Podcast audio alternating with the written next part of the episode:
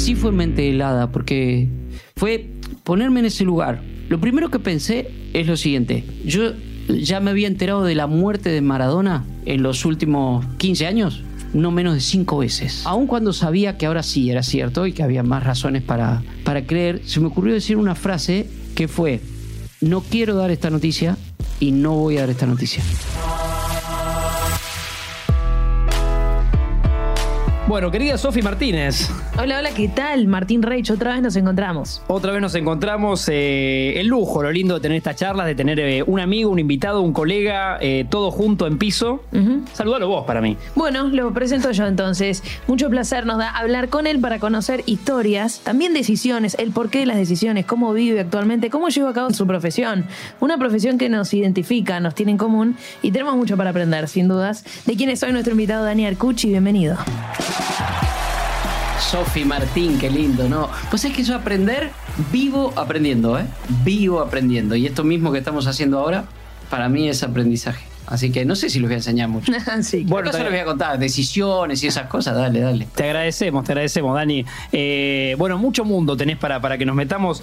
Para, para empezar a hablar, eh, coincidíamos con Sofi fuera del aire que eh, ser parte y hasta tener un cargo muy importante en un diario como La Nación, ya de por sí tenés que tener la mente fría y tomar ciertas decisiones y, y una presión, ¿no? Uno entiende que, que, que debe sentir. ¿Cómo, ¿Cómo es o cómo era eso de, de- de manejar gente y, y el diario, ¿no? Dificilísimo, dificilísimo. Trabajé 19 años en La Nación y 13 en el gráfico. De los 13 años en el gráfico, entré en el año 83 y en el año 90 empecé a ser jefe. Es decir, empecé a tener gente a cargo. Hasta ese momento las decisiones eran lo más fácil del mundo porque alguien te mandaba a alguna parte a hacer algo y más que decidir vos tenías que resolver cómo hacer eso que te habían pedido que hicieras. Es una cosa. Otra cosa es cuando vos tenés que decidir qué hacen los demás. Y si hay algo que agradezco después de todo ese tiempo, si suman esos años, este, inmediatamente en el momento en que dejé de estar en la Nación, que fue una decisión, ya les contaré, la más difícil de mi vida profesional, y les contaré por qué, ¿Qué título, eh? fue un gran alivio. ¿Por qué? Porque eh, que no hubiera gente que dependiera de mí. Puede sonar egoísta esto, ¿eh? Puede sonar egoísta, pero es un peso enorme tener gente a cargo. En el momento en que tomé la decisión, y miren que la pensé ocho meses, iba y venía, con un trato genial, también es un privilegio, la gente de la nación acompañándome, ayudándome a ver a que fuera la mejor decisión. De ninguna manera fue algo traumático en, el, en la relación, sí era traumático para mí, y las sensaciones que me había bajado del tren y estaba en el medio del desierto. Inmediatamente, solo, solo. Fue el 10 de diciembre de 2015, domingo. Asumió Macri ese día. Mira. Este, fue mi último cierre en la Nación. Dejé de tener gente a cargo. A los 15 días me fui a Dubái Wow. a escribir el autobiográfico libro de Maradona, así ganamos la copa. Argentina, Argentina campeón del mundo. En México 86. Maradona en alto la copa. Casi me vuelvo loco. Y lo peor fue lo- la primera semana en Dubái que Diego eh, vivía con Diego y lo veía a Diego dos horas por día, la primera semana. Ah, y había ido a hacer un libro. Y Diego bajaba y decía, nah, Dani, vamos, ¿de qué vamos a trabajar? No tengo ganas. Una semana. Y yo decía, yo decía, ¿qué hiciste, boludo? Te bajaste, dejaste. Porque aparte, parte, parte de la decisión había tenido que ver con, che, es el segundo libro autobiográfico de Maradona, le quiero dedicar tiempo de verdad. Entonces, parte de la decisión incluía ese libro. Claro, y no, lo, y no lo podía hacer. Porque Diego no hablaba. tenía Viviendo de con el protagonista. Viviendo en, el- en la casa de. En la casa de Dubái. Porque. Además hay, hay un concepto que uno tiene. Trabajé toda mi vida, soñé toda mi vida con llegar acá, que era el lugar que tenías Sí. en la nación. O por lo menos las estructuras que uno tiene. Después se da cuenta que todo eso se va desarmando, sobre todo cuando va trabajando en el día a día y no es tal. Sí. Pero decís, es donde quería llegar, lo tenía, lo tuve y lo dejé por venir acá de pronto y que no se está dando lo que, lo que pretendía. Mira, o lo si, que era. si sirve para algo compartir esta experiencia, que, que espero que sí, eso te, te detiene. El razonamiento que vos estás diciendo y que es real, te detiene. Yo lo veo ahora a la distancia, siete años después, y digo, fue una de las mejores decisiones de mi vida. Porque los primeros días que pasaba por enfrente del edificio de la Nación, los primeros días me daba, no quería ni mirar porque decía, ¿por qué no quiero? Y después pasaron unos meses y decía, qué bueno, ya está, tengo otra vida, se me abrió otro mundo. No me llegan mails. Claro, no, y te genera una cosa, no solo la, la- te genera una cosa de que vos te parece cuando estás adentro que no hay otro lugar. Claro. Es como estar, eh, debe ser algo, la cuestión hasta maternal, el, el niño que está ahí adentro y te protege. El tema de explorar, o sea, decidir arriesgar. A ver, yo lo digo esto, es fácil también a la distancia decirlo desde mi lugar, con un recorrido ya hecho. Sofi, vos me decís, uy, llegaste donde, sí, ya lo había recorrido, ya había estado en el gráfico, ya había estado en la nación, Claro. Ah, ya, ya estaba en la tele. Eso de buscar una cosa distinta. Me cambió la vida, ¿eh? Me cambió mi forma, más allá de que la pasé muy mal durante bastante tiempo, me cambió, me cambió la forma incluso de ver la vida, de arriesgarme más a tomar decisiones. ¿Tiene que ver con la libertad, lo que sentiste? Sí, sí, sí, absolutamente. Mucho, mucho, mucho. El, el gran valor que le das al tiempo. Pues está bien, yo ya tengo 58 años, cumplo 40 años de carrera en abril del año que viene, eh, con lo cual vos decís, le doy valor a la libertad, le doy valor al tiempo. Y ahí, si quieren, les cuento otra decisión súper trascendental profesional. Me encanta cómo vende Daniel Cucci. Y entre- entremos en alguna ventana que abriste, sí, por Sí. favor. Bueno, la segunda profesional, muy importante. Mira, tiene mucho que ver ahora. Se, se viene a estos tiempos mundiales. Sí. Yo cubrí todos los mundiales desde México 86, en ese momento, hasta Brasil 2014. Venía Rusia 2018. Era la primera vez que a mí no me tocaba un mundial porque me mandaban 86-90. Recuerden que empecé a ser jefe recién en el 90, en el gráfico, pero 86-90 me mandaron. De ahí para adelante era lógico que me mandaran porque mi vínculo con Maradona hacía que estuviera siempre en los mundiales. 98 ya estaba en la Nación, jefe, secretario de Te reacción. automandás. Exactamente. si iba uno, me tenía que autodesignar yo. Cosa difícil también para También, la selección, ¿eh? Pero sin bueno, dudas. yo armaba equipos gigantescos, gigantescos. 98, 2002, 2006, 2010, 2014, La Nación. ¿Qué pasa cuando llega 2018? En 2015 me había ido de La Nación. ¿Dónde estaba? En Fox Sports. ¿Qué pasaba con Fox Sports? No tiene derecho de mundial. Con lo cual el equipo era mínimo y aparte yo era un, un más, talento, sí, como claro. dicen en la Claro, tele. Sofi. Un talento más, pero ni loco estaba en la lista. ¿Qué hice cuando comenzó 2018? Imagínense a alguien contratado, ¿eh? Contrato anual, no relación de dependencia. Sí. Era lo que tenía. Me había dejado la nación, ya ahora estaba re tranquilo, me gustaba esta libertad. Empieza el año, arreglo el contrato. Este, te- en realidad, cuando termina el año, el 2017, firmo el contrato para 2018 y le digo a mi querido amigo Chapa Videgain, que era mi jefe en ese momento, productor, Sí. le digo, Chapa, una cosa. Al mundial yo voy. Es mi noveno mundial, yo no voy a romper la ley. Sí, Dani, por supuesto. vos estás- Te vamos a dar. ah, eh, quédate tranquilo. La credencial la tenés por el canal. eh, seguramente alguna de las cosas, después trabajar para nosotros, el hotel o el aéreo, algo te conseguí. Empieza a avanzar el año. Dani, no podemos conseguir la credencial porque es un número limitado para el canal. Así que, bueno, listo, empiezo a buscar por las mías, qué sé yo. Dani, lo del hotel tampoco. Bueno, tranquilo, me arreglo con los taganskayos, unos locos. Sí. Ya Contaré quiénes son los taganskayos. Bueno, empiezo a buscar. Pero ¿qué pasa? Lo peor, y acá viene la decisión. Faltaba para el mundial dos meses, ponele. Yo ya había arreglado un departamentito en el barrio de Taganskaya, de allí viene Casa Taganskaya. Eh, ya había conseguido un pasaje que daba, yo creo que tocaba seis países antes de llegar a Rusia, porque le había comprado yo el pasaje. Y tenía una credencial por mi amigo Andrés Cantor de una radio de Estados Unidos, este, que me había conseguido la credencial, o sea, me acreditó él para, para su radio. Te moviste en serio. Me voy en serio, Sí. pero tenía todo armadito. Me llama Chapa y me dice, Dani, necesitamos que te quedes en Buenos Aires No. a conducir 90 desde Buenos Aires. O sea, vamos a tener un equipo allá y vos conductor reemplazando al Pollo Viñolo. Por un lado, un buen desafío laboral. Sí, pero no era, era lo mi que desafío y volvemos a la libertad y agregale hacer lo que querés hacer Sí. y lo que te gusta hacer. Insisto, desde un lugar de privilegio, un recorrido, pero atadito, colgadito de un pincel, ¿eh? Sí. Colgadito de un pincel. Si sabía que era decisiones lo que íbamos a charlar, les traía la carta que le escribía a Chapa Videgain. A mí me gusta mucho escribir. Yo siento que logro tras- transcribir sentimiento. Y cuando me sale así genuino del corazón. Y le escribí al Chapa una carta de dos carillas. La última línea decía, dicho todo esto y con todo respeto y no es rebeldía, para mí es mucho más importante cubrir mi noveno mundial consecutivo que todo un año de trabajo. Así que yo me voy a Rusia. Aclarando 70 veces, yo soy cero conflictivo. O sea, viste que me dice que soy tibio, todo eso.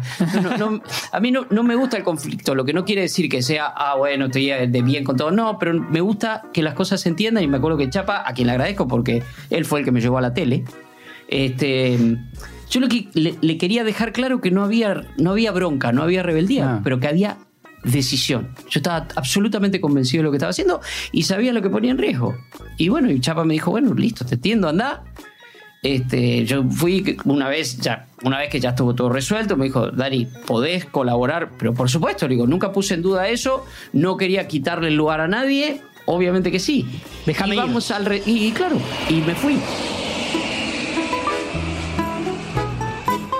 Y ahí aterricé con mi mochilita, me fui al barrio de Taganskaya, me encontré con Ezequiel Fernández Moore, Marcelo Gatman, Martín Golvar y Alejandro Wall. Armamos un equipo increíble y yo salía todos los días. Lo que tenía que hacer era dos horas de programa desde un balcón frente al Kremlin ahí, frente a la Plaza Roja. Y después tenía la obligación de estar en la previa de los partidos de Argentina y en el post del partido de Argentina. Como Fox no tenía los derechos, salíamos con el estadio de fondo a cinco cuadras, pero se veía el estadio atrás. Esa era mi única obligación. Nadie se ocupaba de mis movimientos. Yo me tenía que ocupar de mis movimientos. Fue uno de los mejores mundiales de mi vida. No tuve a nadie a cargo y yo decidía por mí. Yo tenía que buscar mi tren, me tomaba el trencito. Se, me acuerdo que salían todo el grupo, eh, se tomaba el tren en primera, tardaban dos horas de Kazán a Moscú. Yo tardé, me acuerdo, tardé, un día tardé 18 horas en tren. 18 en un Claro, camarote. casi un mochilero cubriendo un mochilero. Yo siento, Dani, que- Sofi, feliz. Siento que esto que decís de, es un poco volver al barrio, ¿no? Como me hice de abajo, crecí, fui jefe y en este mundial volví a ser el que era antes. ¿no? Como Sí, señor. me produzco hasta lo mínimo. Por- sí, sí, sí. Hay un orgullo propio ahí. Hay un orgullo, claro, hay un orgullo. Mira, y hay una cosa también, porque la decisión propia y la decisión ajena, todas valen. Otra, otra decisión importante. Yo estoy en 90 minutos, soy socio fundador. Carlos Vilardo, conductor, el Pollo Viñolo, Gustavo López y yo. Ese éramos el equipo original en febrero de 2007. Sin cronistas, sin nada. Tenía que haber siempre un invitado, pero además fue mutando hasta lo que soy. Sí. Ocho gordos gritando como loco ahí todo el día. Bueno, pero pará. Hubo dos años de esos, de esos 16 años que ya llevo en ese programa siendo socio fundador, que no estuve. Me fui a préstamo. Decisión casi propia, porque dentro mismo de torneos, un productor, Leo de Pinto, le pide al otro productor, Chapa Videgain, si me puede llevar a DirecTV. A hacer unos programas con Juan Pablo Varsky. Me, me mejoraba mucho la plata, contratado siempre. Me gustaba la experiencia. Hubo que decir, ellos tomaron una decisión, me preguntaron a mí y yo tuve que decir, che, dejo la comodidad otra vez. Yo en 90 ya era, era mi Claro. casa. Sí. Dije sí. Y provocó otra cosa que no tiene que ver con mi decisión. Yo podría verme desde 1998 hasta 2016, me podría haber autodesignado como jefe que era y secretario de redacción del diario La Nación para los Juegos Olímpicos. Jamás lo hice. ¿Por qué? Porque les tenía miedo a los Juegos Olímpicos, porque les tengo respeto a los Juegos Olímpicos. Un Juego Olímpico es mucho más difícil de cubrir periodísticamente que un Mundial de Fútbol. Mucho, Sí. infinitamente más difícil. Entonces no me animaba, no me animaba, no me animaba. ¿Qué pasó en ese año? En DirecTV era menos todavía que en Fox, con lo cual venía alguien y decía, Dani, vas acá, vas allá. Copa América 2016 de fútbol, digo, ¿me van a Claro. mandar? No, no me mandaron. Estados Unidos. Sí, no me mandaron. ¿A dónde me mandaron? A Río. ¿A hacer qué? Y digo, me van a mandar a cubrir Fútbol. fútbol. No, señora. Empezó el fútbol Tiro. un día antes y no me mandaron. Y no me decían qué hacer. Ayudo. Vieron que el fútbol arranca antes, Sí. un día antes. Sí. Fútbol no me mandan. Yo estaba ahí, ¿viste? Digo, ¿qué pasa acá? No me digas Y que te mandaron. Tengo que. Celasco, gran productor. Abrazo. Hernán, que corre, corre. también, otro runner. Viene y me dice, Dani, ¿a vos te molestaría ser notero? Me lo vino por lo que vos me dijiste. Como con miedo, pero casi con. Claro, porque vos decís, bueno, uy, no, vos sos, fuiste jefe, sos cronista, Sí. el biógrafo de Maradona. Nueve Ir ahí a la zona mixta a correr eh, deportista. Le digo, impecable. ¿Por qué me vas a doler? Es periodismo. Le digo, yo lo único que les voy a decir, ya que me tuvieron acá, me trajeron a Río, no me dijeron lo que iba a hacer y me acaban de decir esto, yo lo único que les voy a decir es lo siguiente. Una sola cosa no voy a hacer y eso es decisión mía. No me hagan comentar un deporte del que yo no tenga idea. No me hagan com- comentar eh, canotaje, no me hagan comentar una, una pelea de judo. Lucha, Ahora, claro. hablar con los deportistas, sí, porque es preguntarles. Exacto. Es indagar. Es tu oficio. Bueno, Este señor que tiene mucha suerte, iba a decir otra cosa, perdón Sofi, pero que tiene mucha suerte y que ha tenido, soy un agradecido de la profesión. ¿Saben cuál fue mi primera zona mixta en los Juegos Olímpicos No, no, de Río y 2016? La primera argentina en ganar una medalla de oro señora. individual del deporte de nuestro país. La Mi amiga Paula Pareto, a quien conocía porque habíamos hecho una campaña para una marca juntos y porque nos hablamos a la misma altura con Paulita. sí. Así que para mí fue una gloria. O sea, mi primer Juego Olímpico, mi primera tarea, ser notero, le tengo que hacer a la Argentina que gana la medalla de oro. La verdad que no, no puedo creer todavía todo esto que, que me está pasando. Es un sueño hecho realidad, en que son muchos años de trabajo, eh, mucha gente que, que está atrás de esto, un equipo muy grande, y toda esta gente que vino que la verdad que, perdón, pero me emociona. Ahora, vos fíjate, una de las cosas que más disfrutaste fue eh, co- cubrir el último mundial en 2018 de una manera mucho Sí. más, con menos luces quizá. Sí, sí. Más propia. Terminó siendo un gran mundial para mí. Tremendo. También hablas de, por ejemplo, lo que hiciste con, con Paulo y Pareto, que en ese caso Sí. te lo preguntaban conmigo porque era quizá ir al lugar de cronista. Sí. Ahora, ¿te tocó a nivel periodismo deportivo lo mejor que puede llegar a ser alguien? Sí. Lo que hubiese soñado cualquier ser humano, diría yo, o la mayoría de ellos, sobre todo los que nos gusta el fútbol, Sí. que es compartir durante tantos años, tanto tiempo, esa cercanía, ese cara a cara, elegido, elegido por algo seguramente, por Diego Armando Maradona. Digo, estás conviviendo con dos cosas muy fuertes. ¿Cómo Y, fue? Mira, y eso también está lleno de decisiones. Y voy a explicar por qué. Porque obviamente yo no dije, yo no, no fui yo quien dijo, che, voy al gráfico. Imagínense, en 1985 yo tenía 21 años. Este, 20 sí, 21. Eh, yo no fui a Cherkis Vialo y decirle, no, le voy a ir a hacer, se me ocurrió hacerle una nota a Maradona. No, no, se le ocurrió a ellos, a Cherkis. Ajá. ¿Por qué se les ocurrió? Porque era el gráfico de los 80, imagínense, buscaba cosas muy influenciado por el periodismo norteamericano, sobre todo Cherky, que era la crónica, estar en el lugar. Entonces, ¿qué se, qué se les ocurrió? Pero se les ocurrió encima de la fecha. Pasar la Navidad con Maradona, que un periodista, que un cronista comparta la noche de Navidad, pero no que la, cue- que la comparta, que esté ahí adentro. Sí, sí, Eso sí. es- Que brinde. Periodismo norteamericano es eh, estar ahí, estar en el lugar de los hechos. Puede ser una guerra o puede ser la Navidad de Maradona. Sí. Bueno, que todo tenga una muy feliz Navidad y un próspero año nuevo y por sobre todo a todos los argentinos, que se le cumpla todos los deseos que quieran. Decisión 1 de ellos. Decisión 2, mía. ¿Por qué? Porque eso era un 23 de diciembre y yo estaba, como lo he contado miles de veces la anécdota de la Navidad, yo estaba cerrando una nota que ni me acuerdo qué era, apurando con un bolsito al lado porque salía la estrella desde Retiro, el colectivo que me llevaba a mi pueblo, a Puan, 600 kilómetros de Buenos Aires, a pasar lo que hacemos siempre, la Claro. Navidad con mi familia. ¿Qué tuve que hacer? Decidir. Porque no es que me ordenaron, me dijeron, Daniel, bueno, que pensamos. Yo sé que me eligieron a mí porque era un pibe, a que no le iban a decir a José Luis Barrio, que era una estrella, a Eduardo Rafael, a Natalio Gorín, no iban a la noche de Navidad. Este, le dijeron un pibe, perfecto. Ahora, yo después tenía que decidir, me dejaron medio abierta. Decía que no, dejaba pasar una oportunidad enorme. Decía que no, tal vez, y mi carrera en el gráfico iba a ir para un lado. Dije que sí, y me cambió absolutamente la vida profesional. Eso sí me cambió la vida profesional. Porque irme de la Nación, después de 20 años de trabajar en la Nación y de un montón de años de carrera, ya no me cambiaba tanto. Ya era, ya mi carrera estaba hecha. Eh, decirle a Chapa Videgain que me iba al mundial, ¿qué me podía pasar? Bueno, sí, no me renovaban el claro. contrato. Ahora, en ese momento, en ese momento, decir que no, sí, creo que hubiera girado mi carrera para un lado y decir que sí la giró para el otro y yo no tengo ninguna vergüenza, al contrario, tengo orgullo en decir que esa decisión me cambió para siempre la vida profesional. Ahora, después sí yo fui construyendo la relación con Maradona. Vos me decís, ¿cómo, Sofi? ¿Por qué se dio?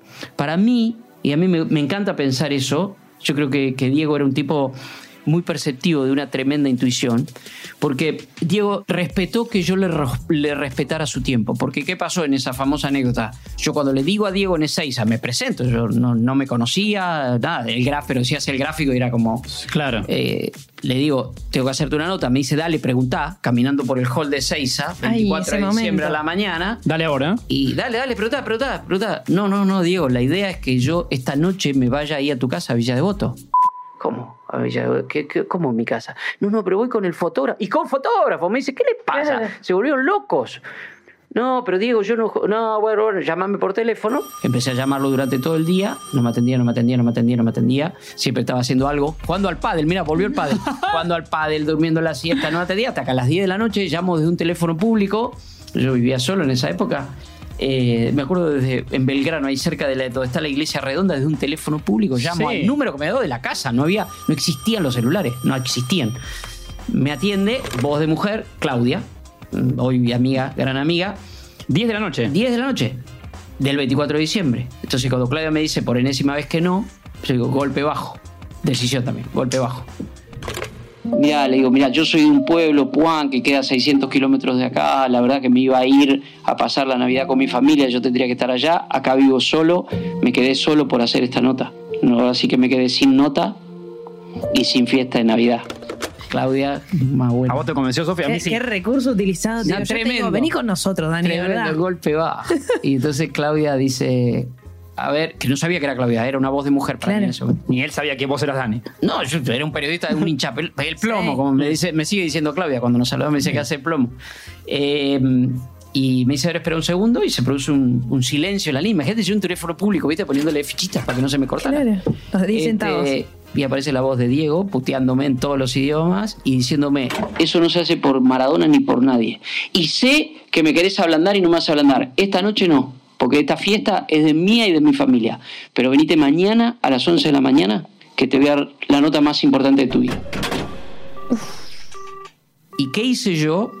No fui, ¿qué hubiéramos hecho, periodista? A A ver. ver, vas con el fotógrafo, te paras en la puerta, a ver, che, a ver, por lo menos saquemos una foto, a ver si se ven los fuegos artificiales. Lo dudaste igual. No. Nunca- No nunca ni un ir. segundo, no, no. No, y te digo por qué. Bueno, la cosa es, al día siguiente fui, no a las 11 de la mañana, fui a las 8, me paré, me acuerdo, con el Citroën de Julio Giustosi, que era el fotógrafo asignado, estábamos los dos paraditos, me dice, ¿por qué vinimos a las 8? Porque no quiero llegar tarde. 8, 9, 10, a las 11 en punto, toqué timbre. Pin, la, tenía un portero con visor, que era una Sí. portero con visor. ¿Quién es? Daniel Arcuche del gráfico. Ah, sí, Diego te está esperando. Abrí la me abrieron la puerta, entré, 11 de la mañana, salí a las 11 de la noche. ¿Qué es lo que me gusta pensar? Que Diego asimiló que yo le había respetado el tiempo que él me había pedido y después de eso me dio durante 35 años todo el tiempo. Ahora, ¿qué tiene que ver con las decisiones con esto? Porque me preguntaste si dudaste. No, no dudé nunca y no dudé tampoco muchas veces que yo me perdí notas con Maradona porque decía, no, no es momento para hacer a Diego. Yo no, yo no ponía al aire a Diego cuando Diego no estaba bien. Yo, de- después mi trabajo durante 35 años fue una delgada línea roja entre lo público y lo privado. A ver, Martín, vos tenés muy buena relación con muchísimos futbolistas. Sí, sí, sí, sí. Yo estoy seguro que vos sabés un montón de cosas, pero un montón de cosas que no tenés, que no decís en público, que no tenés por qué decir en público, que seguramente las sabés por la confianza que tenés con ellos, no por tu trabajo periodista. Ahora, tenés un código que decís, che, estamos laburando, ahora estamos laburando. Yo Por supuesto, tenía sí, sí, ese código. Ahora estoy trabajando, estamos trabajando. Esto es personal, esto es personal. Sí, sí, sí, sí. Pero pensaba en ese día que dijiste de 11 a 11. Sí. Si no es el mejor día de tu vida, pega el palo. Eh, eh, ¿No? posi- posiblemente, a ver, seguramente es el día más trascendente de mi vida profesional, porque la marcó para siempre, después. Eh, y seguramente también es la peor nota de todas las que le hice a Maradona. Horrible. Es una nota, la veo ahora y me quiero matar. Digo, lo que me perdí de contar, pero porque, no, no porque por esto de lo público y lo privado, sino por la sensibilidad. Después yo, a ver, yo fui después creciendo, tenía 21 años. Claro. O sea, yo crecí con, crecimos juntos con Diego. Diego, de- desde el 60, yo soy del 63. Este, y yo, yo fui aprendiendo con el tiempo. A mí, a mí, más que las declaraciones explosivas de Maradona, a mí me gustaba contarlo a Maradona. O sea, la- la- la- de hecho, Casi su biógrafo. bueno, sí, No, eso sí, sí, de eso. A ver, pero, pero entendés que vos podés ser biógrafo. Si vos, si vos vas con las frases de Maradona, podés encontrarte un lío de cosas, de contradicciones, de que un día dijo una cosa. Y llega un momento, a mí me encantaba eh, co- contar lo, lo- lo que Diego generaba alrededor y, y describir mucho y cómo eran. Y, y que en definitiva eran cosas muy comunes. Es muy loco porque era un tipo así que terminaba siendo, podía ser, podíamos estar en una mesa con él como podemos estar cada uno de nosotros con nuestra familia. Eh, y me encantaba contar eso. Y bueno, yo lo fui aprendiendo. A mí me gusta más contar las anécdotas que decir, uy, me dijo tal frase. No, no, claro. Me dijo, ta- tengo tal título. Ni me acuerdo de frase de título, ¿entendés? no? Hablas de contar a Maradona. Sí. Maradona. Me gusta la teoría que dice que Maradona hay muchos. Sí, claro. Bueno, ¿qué, ¿cómo crees, cómo describirías a Maradona esa versión que eh, cada uno, yo creo también que tiene su propia versión de Maradona? No solamente había muchas versiones de Maradona, sino que cada uno de nosotros, te digo, de todo el país, y hasta me, me extiendo más allá de los límites de nuestro país, eh, tiene su propia versión. Ahora, ¿qué de, de- de esa cercanía, qué te gustaría contar que quizá mucha gente todavía, aún hoy, no sabe? ¿Qué decís? Esto es imprescindible para que la gente que, que no estuvo, no tuvo la posibilidad de estar tan cerca como vos, lo sepa. Mira, yo, eh, de todos los Maradona, a mí me encantaba el Maradona que resucitaba. O sea, el Maradona que resurgía. Porque no es posible en- entender a Maradona sin sus caídas. Eh, por ahí. Por ahí es más conceptual que una anécdota puntual, pero eh, desde, que, desde que Diego no está, que es una forma de decir porque está más presente que nunca, pero está, está presente, me parece, de una manera cada vez más endiosada, cada vez más idealizada. Y Yo digo que no es justo ser obsecuente con un tipo que no fue obsecuente. Eh, entonces, a mí la imperfección, yo amaba la imperfección de Maradona. Es muy nuestra, ¿no? Es muy claro, argentina, porque es muy argentina y porque ese es, es lo, lo- lo más auténtico que, que Maradona tiene. Siempre lo que te pasa con esto es, vos decís, uy, Maradona, y empezás a abrir, abrir, abrir, abrir, abrir, y decís, bueno, es inabordable y se te viene encima. Yo, no sé, voy recordando como cosas puntuales y que incluso con el tiempo las voy procesando más y me permiten entender mejor el fenómeno. Y para ser más puntual con vos, te, te- te voy a contar una, una anécdota que, que en realidad me terminó de caer después que pasó todo lo último que pasó, que es una semana después de ser campeón del mundo. O sea, había vuelto, yo había vuelto a México, ellos habían vuelto a México, él ya había estado en el balcón y una semana después, primera semana de julio, lo nombran ciudadano ilustre de la ciudad de Buenos Aires.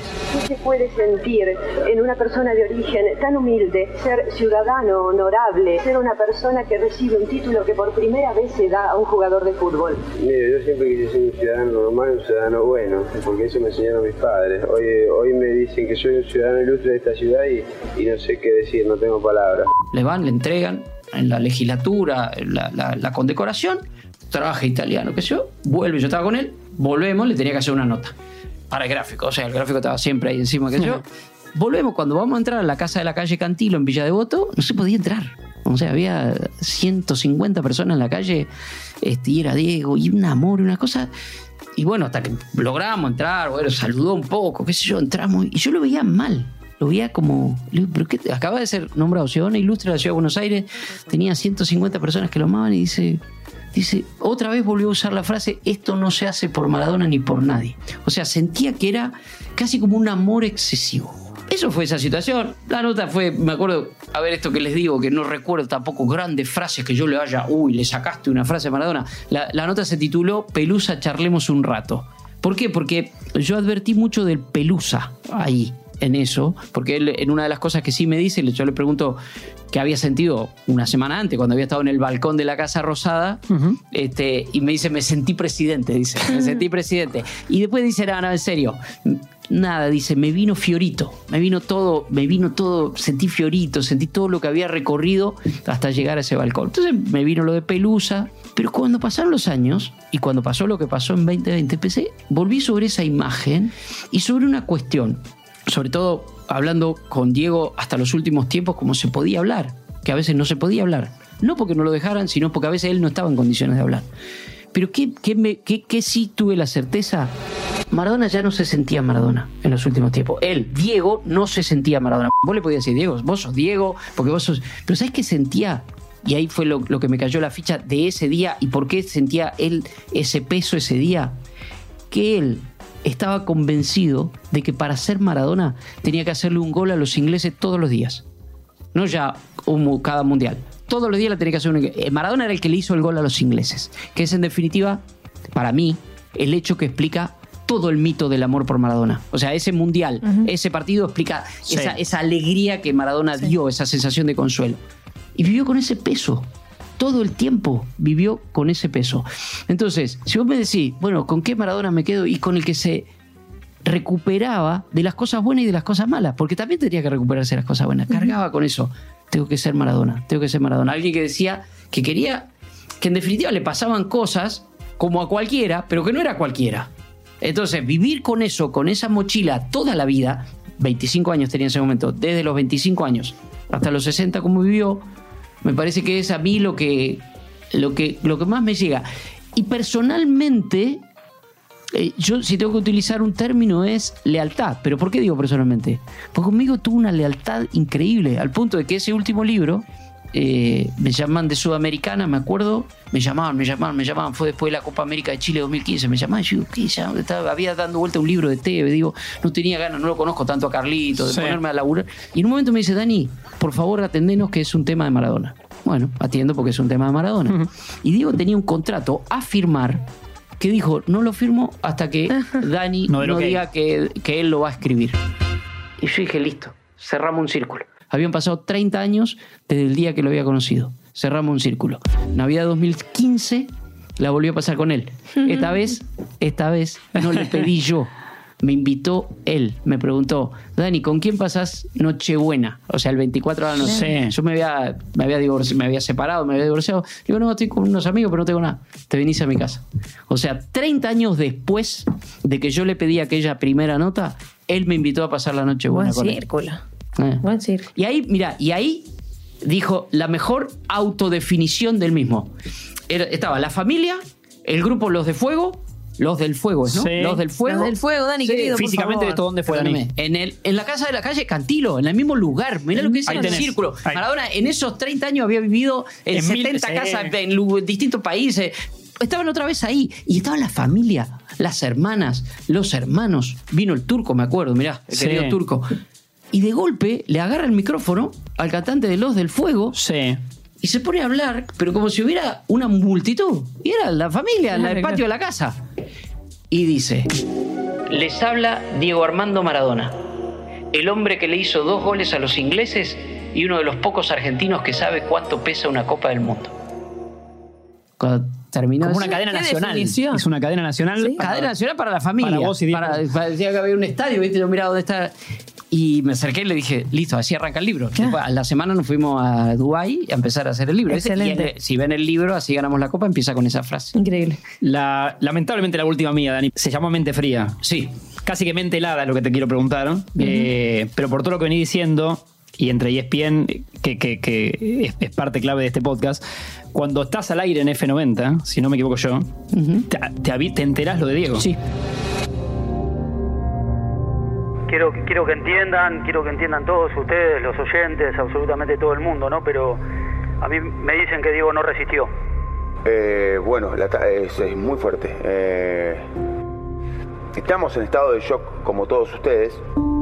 Sí, sí. Sí, lejos del morbo, eh, solo quiero saber en tu cabeza qué quilombo pasaba. Eh, ¿Cómo hiciste aire?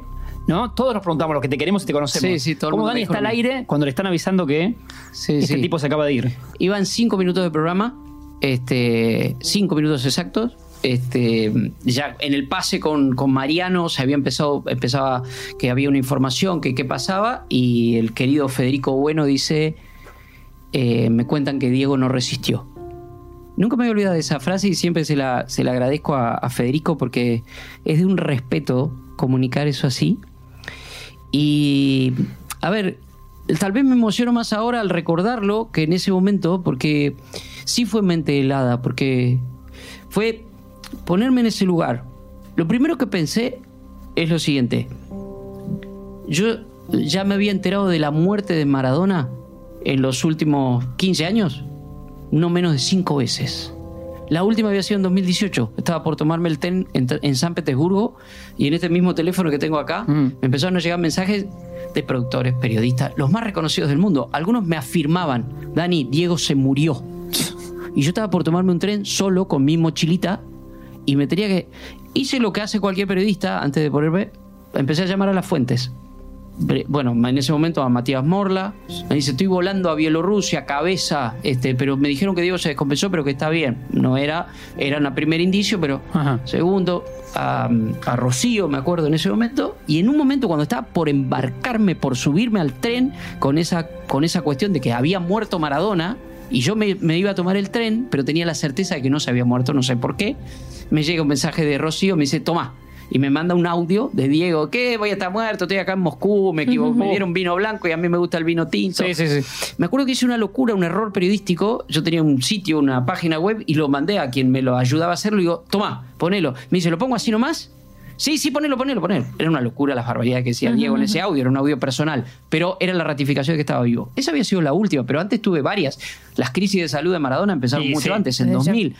Con lo cual, aun cuando sabía que ahora sí era cierto y que había más razones para, para creer, se me ocurrió decir una frase que fue, no quiero dar esta noticia y no voy a dar esta noticia. Y lo que hice inmediatamente después fue empezar a recordar a Maradona. En ese programa, me acuerdo, durante ese programa. Y no paré de hablar. O sea, hablé lo que duró 90 minutos. Seguí el programa de Gustavo López, me invitó a sentarme. En ese momento conté la última vez que había estado con Diego. Es cierto que habíamos estado, la última vez, digo, en- justamente una, una anécdota de Rusia, donde Diego había definido algo que a mí me llegó al corazón, digo, porque hablaba muy mal de mí como periodista, pero muy bien como persona, porque Diego, en el programa de Zurda, en el que hacía para Sí. Telesur, me- fui invitado, yo fui invitado. Con Víctor Hugo. Y Víctor Hugo le dice, eh, bueno, Diego, Daniel, preséntele usted, es invitado. Dice, Daniel es el periodista que más me cuidó. Es alguien especial en mi vida. eh, lo conocí hace, no sé, en el 84, 85, ¿no? Sí, señor. Esto, esto sí que es un placer hablar con Maradona. Bienvenido, Daniel. Daniel Arcucci. Dice, él me preguntaba y dice, yo por ahí respondía a mi manera, decía una barbaridad y Daniel me decía, Diego, ¿te parece decir eso? O sea, como periodista horrible, pero como persona... Y recordé eso y ahí sí me, me emocioné. Después seguí hablando y seguí hablando y volví a mi casa y seguí y seguí y me llamaban y hablaba y hablaba y hablaba y hablaba en la mañana y el, el canal hizo un programa especial y seguí hablando y seguí Sí, hablando y seguí hablando miércoles, jueves, viernes. No paré de hablar, no paré de estar en el programa y el sábado, me acuerdo, estaba en mi casa se largó a llover y me puse a llorar, pero de una manera que, bueno, este, y fue, ahí me, ca- me cayó la ficha. Duró esto, lo que duró ahora. Claro. Porque después empecé a pensar el por qué y empecé a pensar en el último Diego y empecé a pensar en esta vida que estaba llevando Diego. Pero fue eso lo que me pasó. Y sí tuve mente helada. Creo que tuve mente helada, pero no, no corazón helado. O sea, mente helada. A ver, ¿qué tenía que hacer yo en ese momento? Lo que había sido durante los últimos 35 años, 34 años y 11 meses. Los últimos 30, cronista de Maradona. Yo tenía que ser más que nunca en ese momento un cronista de Maradona. De Maradona, no cronista mío, no mi... No, yo tenía que ser un cronista de Maradona. Mi lugar era ese. Al punto que cuando estaba en mi casa a la noche, ni me di cuenta la hora, qué sé yo, tenía la tele al costado en ese estudio que yo tengo en casa, y escucho que en un momento dice, bueno, empieza el velatorio para los íntimos. Yo seguí, porque era para los íntimos. Después, hasta Claudia me dijo, Dani, ¿cómo no viniste al...? Era para los íntimos el plato. Después ya pasó toda la... la- Sí, sí, sí. Y no fui esa noche. ¿Por qué? Porque era para los íntimos. Ese, ese, es mi- ese fue mi vínculo con Maradona. Saber dónde estaba el límite. Terminamos siendo amigos a partir de 2014. 2014, 2000, amigos. Si no, éramos gente, teníamos mucha cercanía. Yo sentí amigo porque él me empezó a preguntar a mí en 2014. Este, pero me parecía que en ese momento, más que mente fría o corazón caliente o lo que sea, yo tenía que ser el mejor cronista posible de Maradona en ese momento. Mejor que nunca. Mejor que nunca. Eso fue lo que me, lo que me pasó. Un relato para mí, eh, más allá de, esto que estás contando, eh, y, una charla esta, la que estamos teniendo con, con Dani Arcucci, que habla de hablar con un periodista deportivo, con una gran persona también, con alguien que tomó decisiones importantes eh, al aire, fuera del aire también, en su vida como profesional. Yo no tengo nada más para preguntarte con este cierre que hiciste. En realidad tengo muchísimas otras cosas, pero prefiero dejarlo acá y que termine con ese y con eso que te describe como persona y como profesional. Así que muchas gracias Dani por estar acá, por haberte sumado a este podcast que hacemos con Martin Reich con mucho amor y nada, fue muy pero muy valiosa esta charla, de verdad. Gracias, no es, no es devolver atenciones, pero me encanta lo que hacen. Este, y me, me encanta que, que esta profesión que tanto amo este, tenga así representantes como, como ustedes para la continuidad. Gracias, Dani.